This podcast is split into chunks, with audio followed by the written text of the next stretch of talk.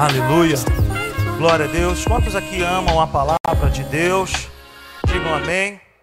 Abra a sua Bíblia comigo, ainda em Filipenses, no capítulo 3, a partir do verso 12, nós vamos fazer a leitura. Nós estamos aí falando sobre esse tema, uma igreja que é chamada para fora, mas nós precisamos entender o que é, que é isso, como é isso e como que Deus quer colocar a sua igreja, que na verdade já está, e o que é que nós precisamos entender do que, que é isso chamado para fora. Na quarta-feira eu coloquei mais um assunto para nós refletirmos e eu fiz uma pergunta: o que dirige a sua vida? E foi uma reunião muito maravilhosa na última quarta-feira. Se você não esteve aqui, você deixou de ser abençoado. E eu disse que muitas pessoas não vivem a sua vida nos propósitos de Deus, porque são pessoas que são dirigidas pela culpa. Sabe, pessoas que são presas ao passado. Nós falamos também a respeito de pessoas que são movidas por ressentimentos e raiva. Falamos que pessoas também que não vivem o seu propósito são pessoas que são dirigidas pelo medo. É um cárcere, sabe? Pessoas que estão ali presas no cárcere. Falamos também sobre pessoas que são dirigidas pelo materialismo. São pessoas que vivem é, de tempos de alegria. E, por último, nós falamos que pessoas que não vivem o propósito de Deus são pessoas que vivem buscando a aprovação dos outros.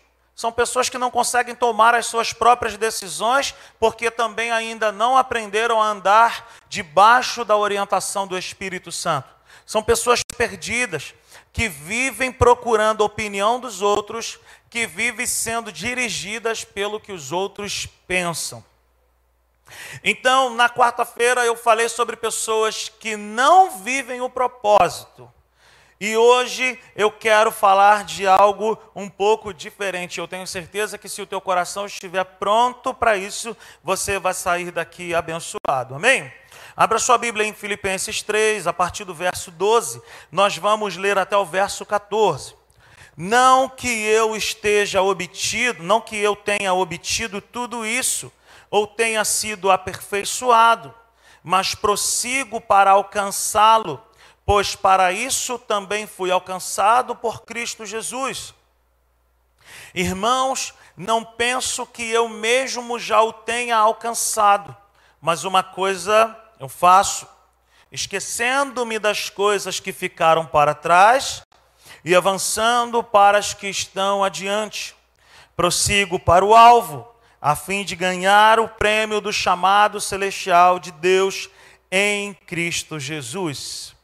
Nós falamos na última quarta-feira que o que aconteceu com o apóstolo Paulo, ele não teve uma crise de amnésia ao dizer que ele esqueceu, que ele vivia esquecendo-se do passado. Não é que ele teve uma amnésia, mas é que agora ele, ele começou a decidir não mais olhar para trás.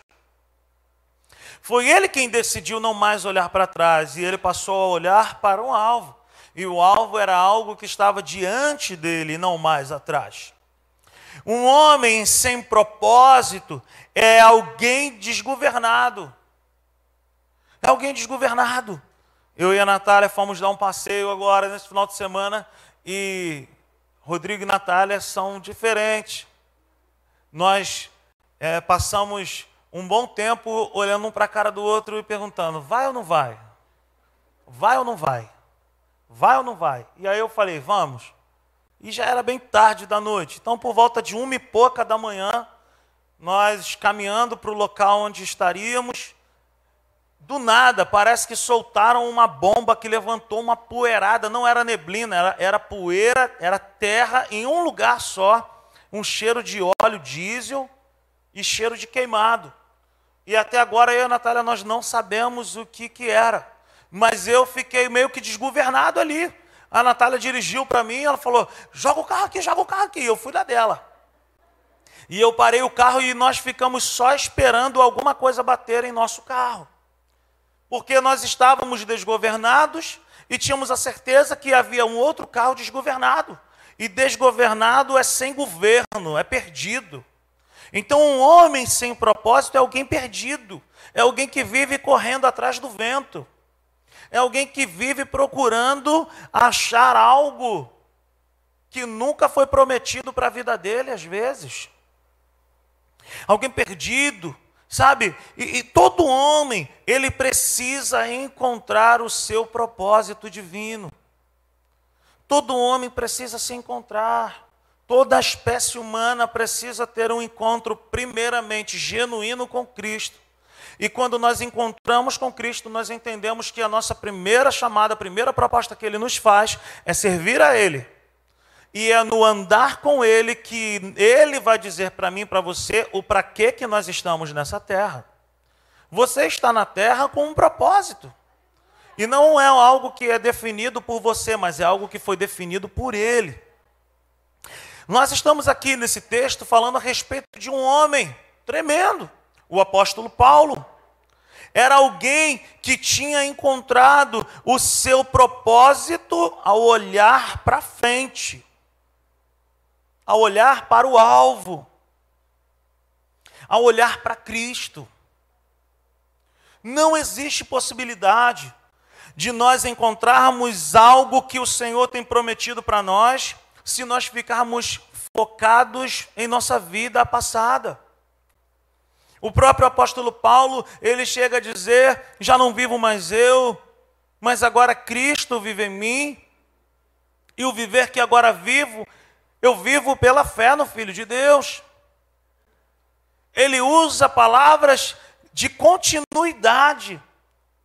Ele não diz que viveu um tempo, ele diz: eu vivo agora.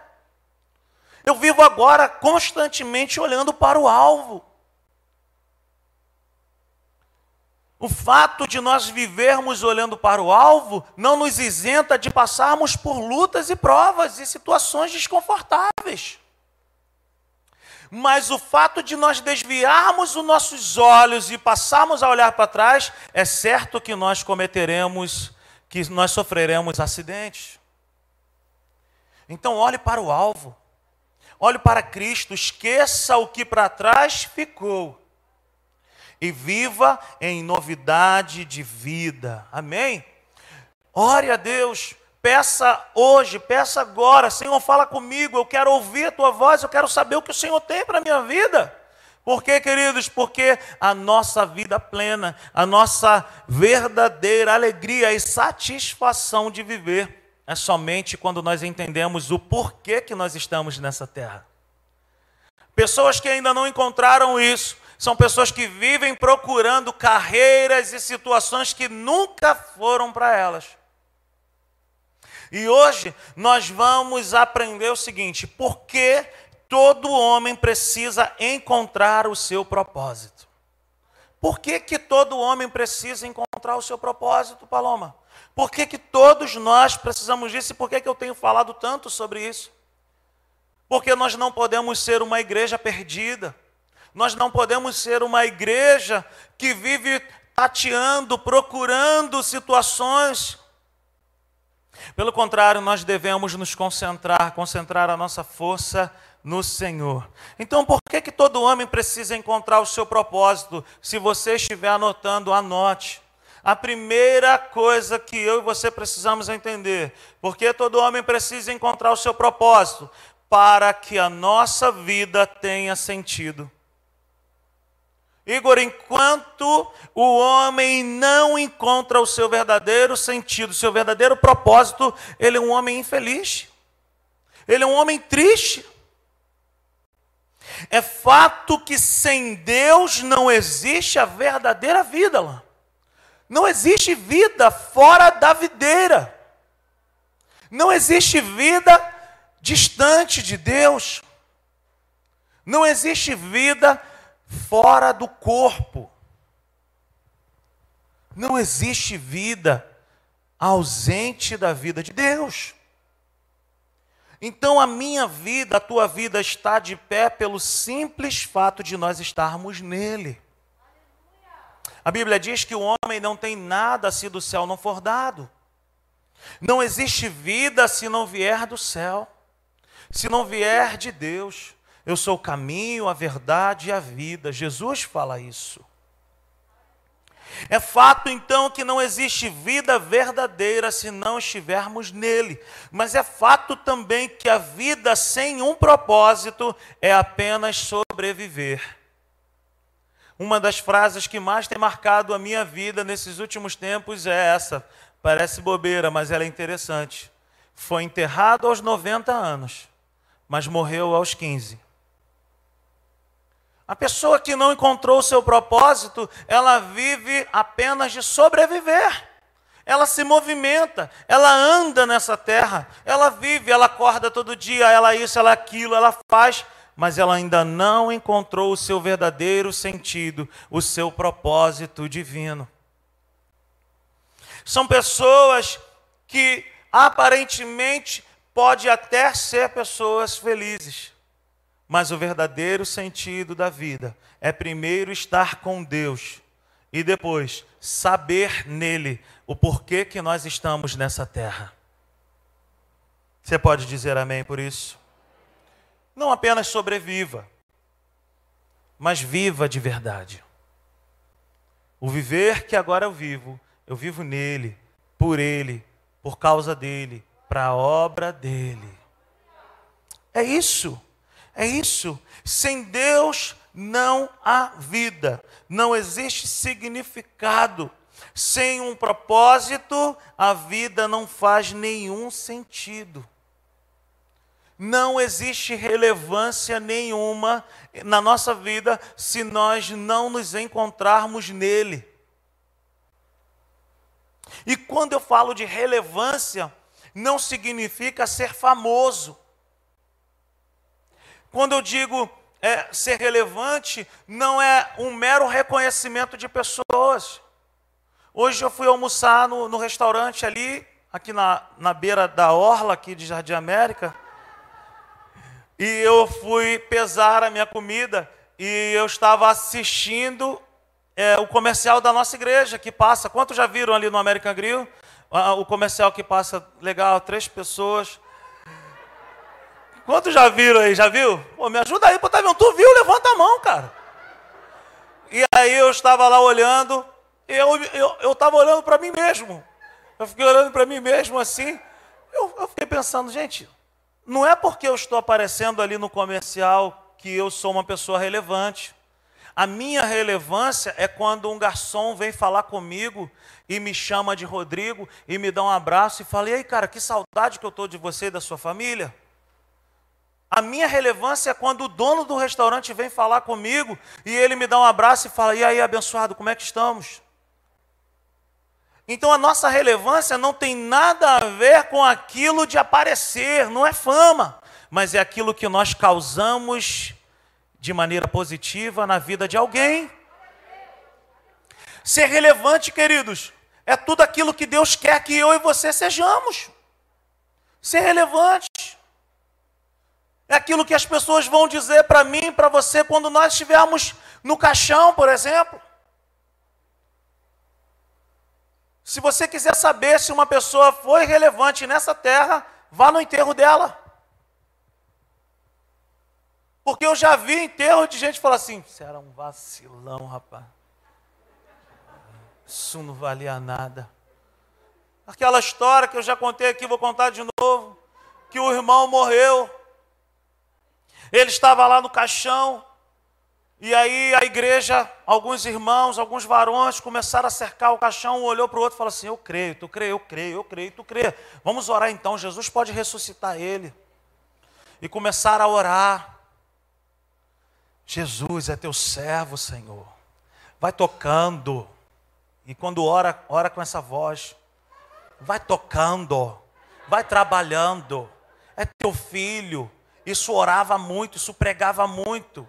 E a viúva, a viúva que estava ali sentada já levantou a butuca. A viúva já. E os irmãos começaram a orar. Eu acho que a viúva deve ter visto alguma coisa falou assim: ele vai ressuscitar. E a viúva levantou e deu um passo, chegou perto dos irmãos, o irmão, trabalha, Senhor, trabalha, Senhor. Traz de volta, Senhor, traz de volta. E aí a viúva deu outro passo, e o pessoal começou a orar mais.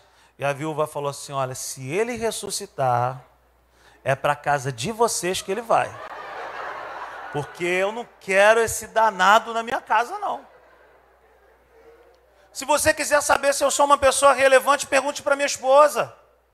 Esses dias um amigo me perguntou assim: Cara, eu queria que você me desse um feedback, cara. Eu queria que você me falasse. Eu falei: Olha, o dia que eu quiser um feedback seu, eu vou perguntar para sua esposa. Fique tranquilo.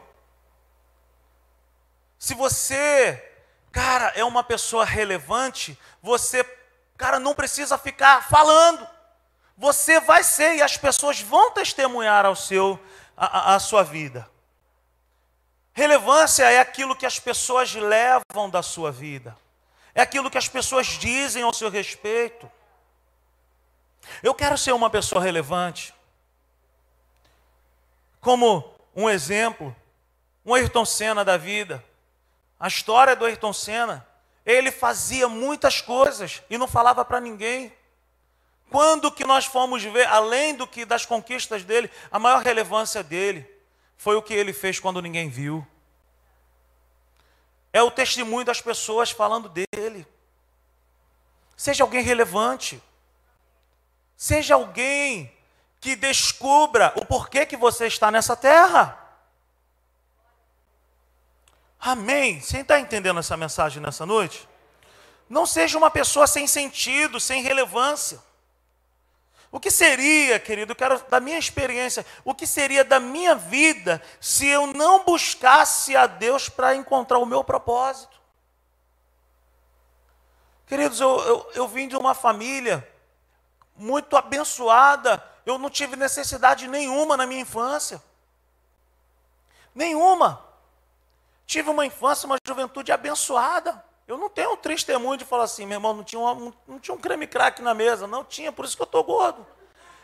Tinha do bom e do melhor. Viagens, viajamos. Passeios bons, passeamos. Restaurantes bons. Minha tia está ali que não me, não me deixa mentir.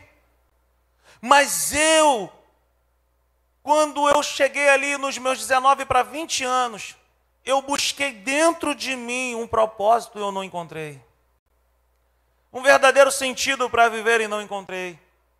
Mas eu me lembro naquele dia, quando eu pisei na primeira igreja batista nacional em Jardim América, quando eu comecei a chorar sem saber os porquês que eu estava chorando. Era na verdade Jesus dizendo para mim: você está no lugar errado. O teu choro é porque você está no lugar errado. Você não, não viveu, não vive para ser assim. Então eu entrego a minha vida para Cristo e eu entendo que o primeiro propósito da minha vida era entregar-me para Ele. E pouco tempo depois eu começo a entender que havia um outro propósito na minha vida, que era servir a Ele de todo o meu coração. Então, como eu estaria na minha terceira idade, velhinho, chegando lá nos meus 90. Pode dizer amém, Natália? Glória a Deus, aleluia. Não falou nada, eu fiquei preocupado. Hein? Fiquei preocupado agora. Chegar lá na minha terceira idade, de pé, arrumado, com a minha barba pintada, bonita. Eu fico, eu fico pensando, se eu não estivesse vivendo o que eu estou vivendo hoje, o que seria da minha terceira idade? Eu me lembro perfeitamente que foi com essa conversa que eu entrei num acordo com a Natália, de nós começarmos a simples igreja. Porque a maior preocupação que eu tinha na minha vida era chegar na minha velhice e dizer assim: cara, minha vida poderia ter sido daquele jeito, eu poderia ter feito aquilo, eu poderia ter feito aquilo, eu poderia ter feito isso. Eu poderia chegar diante de Deus e Deus virar para mim e falar assim: tua vida foi legal, cara. Você entregou a sua vida para Jesus. Teu nome está escrito no livro da vida. Mas deixa eu te falar aqui um negócio. O que, que eu tinha programado para você era isso aqui. Imagina a minha cara quando eu chegasse diante de Deus e Ele me mostrasse: olha, eu queria que você fizesse isso. E foi assim que eu falei com a Natália. Eu falei: Natália, a nossa vida é abençoada. Nós temos dois filhos, nós temos casa, a gente vive legal, a gente passeia, a gente trabalha. a gente é fiel a Deus, mas o que Deus tem gerado no meu coração é para nós iniciarmos uma igreja e é na nossa casa. E ela, eu não quero, e não sei o quê. Eu falei, você imagina o dia que eu e você chegarmos diante de Deus e Deus virar para nós e falar assim: o que eu tinha proposto para vocês era isso. Então o que é propósito?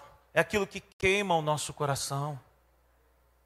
Existe algo que Deus preparou para que você fizesse. Existe algo que Deus programou para que você fosse relevante na vida de alguém. Você não é uma pessoa uma à toa. Você não é um acidente, como nós falamos no domingo passado. Anote essa frase que eu quero te falar nesse momento. A maior de todas as tragédias não é a morte. A maior de todas as tragédias não é a morte, mas é a falta de um propósito divino na vida. Essa é a maior tragédia que um homem pode ter. Morrer se Jesus não voltar antes, todos nós vamos morrer. E isso já é algo que nós sabemos. Nós não amamos a morte, mas sabemos que isso é suscetível em nossas vidas. Mas a, a maior tragédia na vida de um ser humano, Fininho, é ele não cumprir o seu propósito de vida.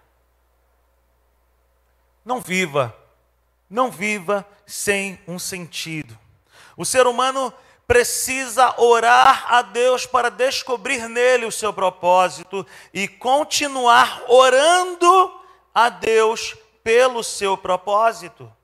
Porque Deus não é apenas o ponto de partida, mas Ele é, sabe, Ele é a resposta, Ele é a segurança para que nós venhamos a ter uma jornada bem-sucedida. Então você descobre nele o seu propósito e você permanece nele para que você tenha uma caminhada boa, que não é livre de problemas, mas é recheada de paz, de provisão, de alegria. Eu seria a pessoa mais infeliz do mundo se eu não estivesse vivendo isso que eu vivo hoje. Essa correria, prepara mensagem, prepara treinamento, prepara isso e aquilo, e viaja, tem que voltar rápido, porque o cara tem que isso e aquilo, ministra louvor, e não sei o que, coisa e tal, arruma as crianças. Cara, o que seria da minha vida? Eu estaria hoje, sabe, olhando para dentro de mim e dizendo, cara, qual é o sentido da minha vida? Eu fui programado para isso. Você foi programado para fazer alguma coisa, e isso está no coração de Deus. E enquanto a igreja não entender isso, nós não vamos viver uma igreja chamada para fora. Porque a nossa vida com Deus não se baseia somente aqui dentro dessas quatro paredes, mas ela é o amanhã também. É a segunda-feira no trabalho. É aquilo que você leva para os outros no seu ambiente de trabalho. Um médico chamado Berniel Siegel, um médico, sabe, é, um oncologista. Ele perguntava para os seus pacientes é, do seguinte: ele chegava para um paciente e ele fazia uma, per uma pergunta: Você quer viver até quantos anos? Ele fazia essa pergunta. Alguém respondeu 100. Aleluia, aleluia. A gente se encontra lá. E ele perguntava: Você quer viver até quantos anos? E baseado na resposta que a pessoa dava, ele sabia se aquela pessoa duraria muito tempo ou não. A pessoa já chegava ali com um câncer e ele fazia essa pergunta: Você quer viver quantos anos?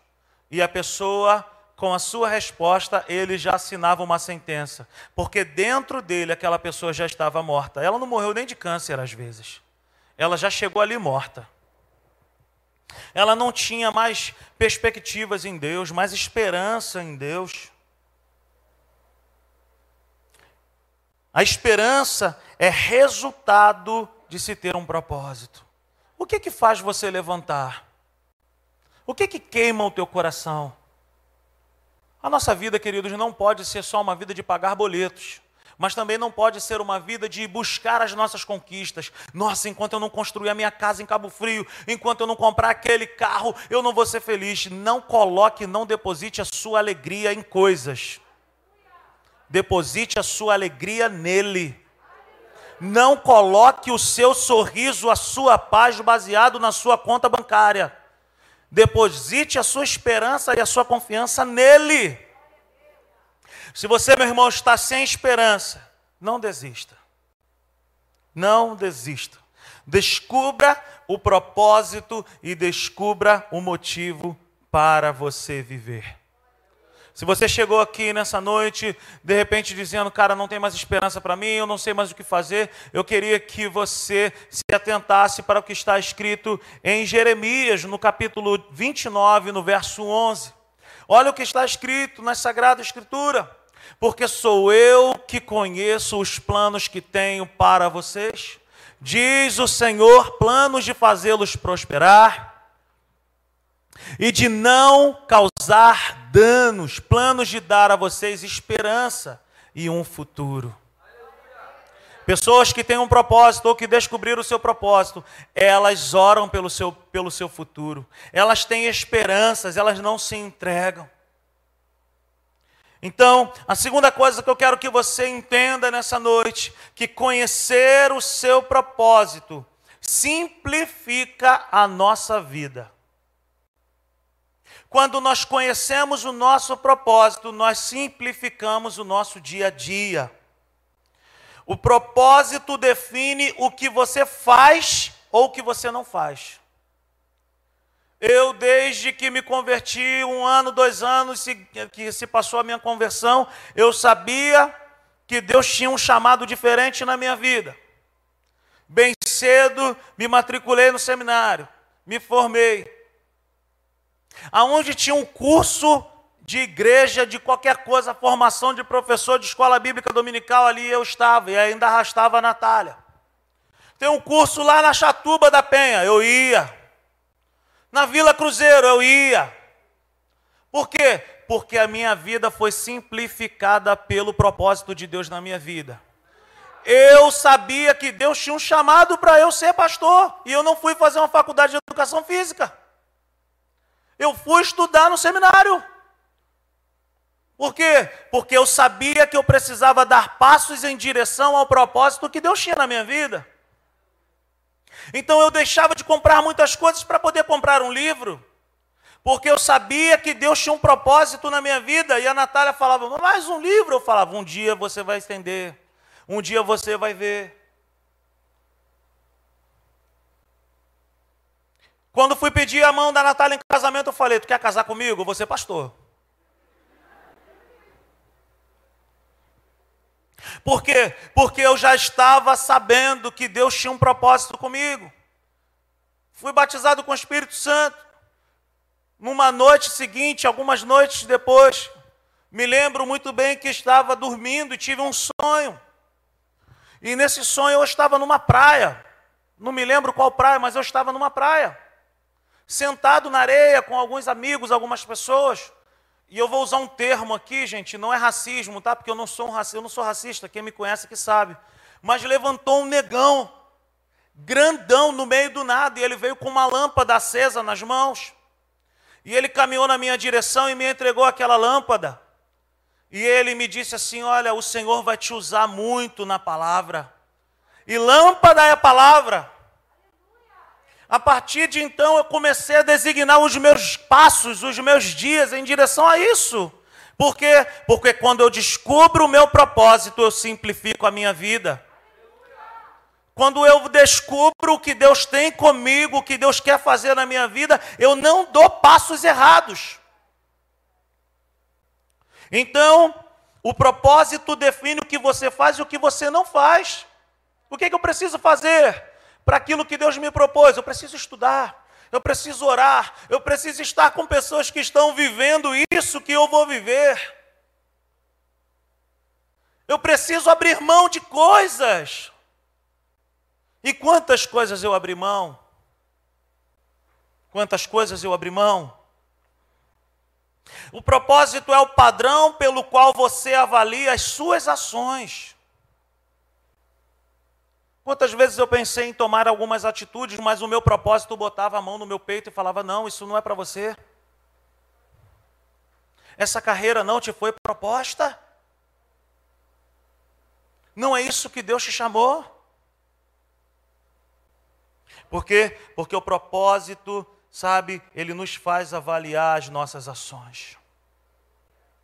O propósito, ele diz para mim o que, que é importante, o que, que é essencial e aquilo que é legal, aquilo que é maneiro. Aquilo que é legal, aquilo que é maneiro pode ser para os outros, mas talvez para você não seja. Talvez aquilo que Deus tem chamado você para fazer é algo diferente. É na descoberta do propósito que nós começamos a pensar melhor nas nossas escolhas, nas nossas ações. É na descoberta do propósito que nós pensamos: será que essa ação me ajudará a viver o propósito de Deus em minha vida? É na descoberta do propósito que nós deixamos de andar desgovernados. Sem propósito, fazemos escolhas com base nas circunstâncias. Vou sair do Brasil porque aqui está tudo mal. Eu vou sair, eu vou deixar isso, eu vou parar de fazer aquilo porque aqui está tudo mal. Porque isso. Mas Deus falou para você fazer isso? Foi Deus quem te movimentou para fazer isso? Seja como uma peça no tabuleiro de xadrez nas mãos de Deus. Só se mova se Ele te mover. Fica parado enquanto for tempo de você ficar parado. Se é tempo de sair, que Ele te tire. Não tome atitudes baseados em circunstâncias, baseados em sentimentos, baseado naquilo que você acha. Não faz se Deus não falou para você fazer.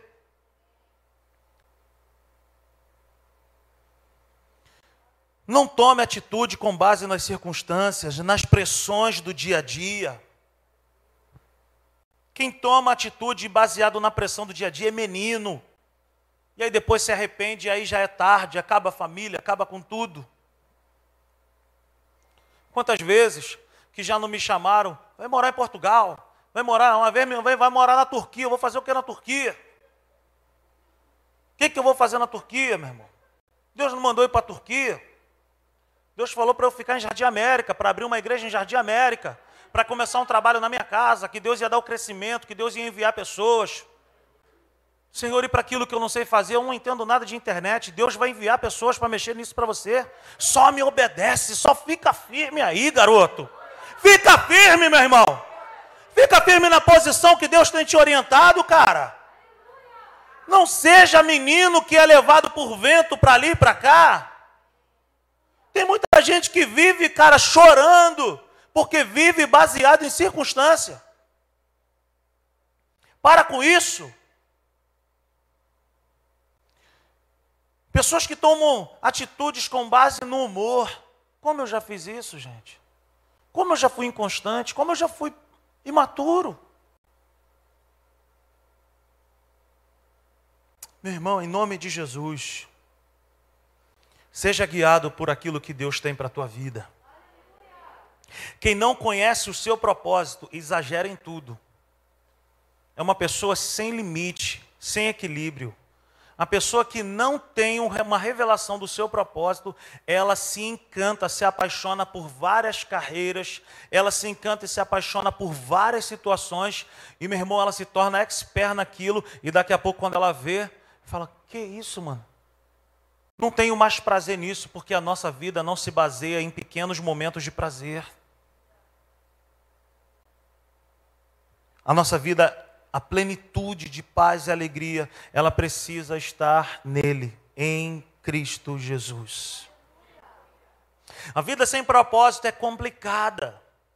É uma vida de agenda cheia, porém sem satisfação e sem alegria.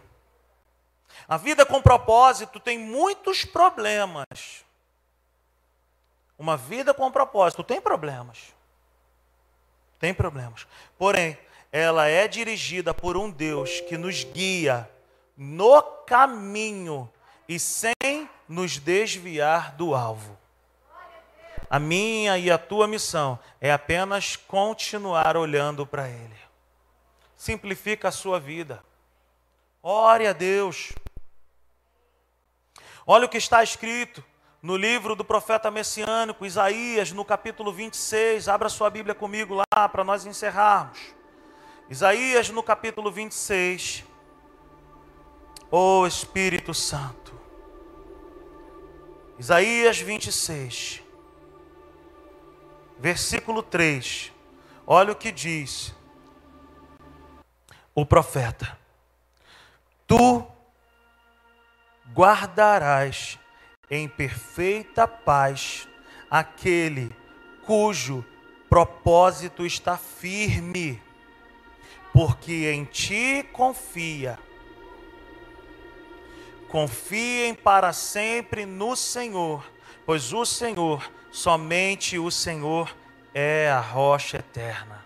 Vamos todos repetir o versículo 3: Tu guardarás em perfeita paz aquele cujo propósito está firme, porque em ti confia. Confia o teu propósito nas mãos dele. Haverão dias de tempestades, haverão dias que as ondas vão parecer que vão derrubar o seu barco, mas em todos esses dias ele estará contigo. Porque se o teu propósito estiver nele, ele te guardará em perfeita paz. Não te faltará coisas pequenas e nem coisas grandes. O Senhor suprirá as nossas necessidades. E aquilo que Deus te revela, Ele te dá provisão para aquilo. Aquilo que Deus te mostra, Ele mesmo te dá provisão. Propósito firme nele, meus irmãos. Mantenha o teu propósito firme nele, meu irmão. Oh, aleluia. Talvez você entrou aqui por essas portas perdido. E a tua tristeza é do tamanho da busca que você tem para encontrar o seu propósito. Não tente ser feliz. Não tente ser feliz sem antes conhecer o verdadeiro sentido da tua vida.